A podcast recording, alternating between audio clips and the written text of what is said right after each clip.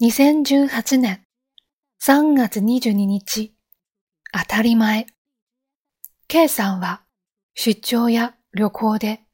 アジア各国、ヨーロッパ、南北アメリカとこれまで様々な国や地域に足を運んできました。その度に感じることは、日本は本当に恵まれた国だなということです。犯罪がないわけではありませんが、夜中に出歩くことができ、水道水を当たり前のように飲むことができます。至るところに24時間営業している店があり、食料も生活に必要なものもすぐに手に入るのが現在の日本です。しかし、海外から戻って時間が経過すると、この恵まれた状態を当たり前に感じてしまう自分がいることにも気づいていました。人は